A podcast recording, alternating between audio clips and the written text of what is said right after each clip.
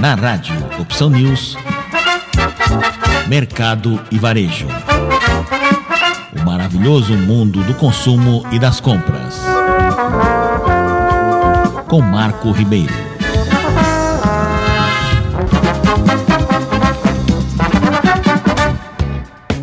Apesar do aumento das importações nos últimos meses, o Ministério da Economia projeta que a balança comercial continuará a crescer e encerrará 2022 com superávit de quase 80 bilhões de dólares. A estimativa é 30% maior que o superávit recorde de 61 bilhões de dólares registrado no ano passado. O valor está mais otimista do que as previsões de mercado. Segundo o boletim Fox, pesquisa semanal com instituições financeiras divulgadas pelo Banco Central, analistas econômicos projetam superávit comercial de 55 bilhões de dólares para este ano. O secretário de Comércio Exterior do Ministério da Economia, Lucas Ferraz, disse que as estimativas são preliminares e que não consideram uma eventual nova onda de Covid-19 que poderia paralisar temporariamente o comércio global. Ele afirma que as incertezas continuam grandes no mercado externo e a dificuldade enorme de fazer projeções para 2022. Na avaliação do secretário, mesmo com tantas incertezas, existe espaço para otimismo em relação à balança comercial. Segundo Ferraz, os preços das commodities deverão cair um pouco em 2022, mas a safra recorde de grãos, estimada em 290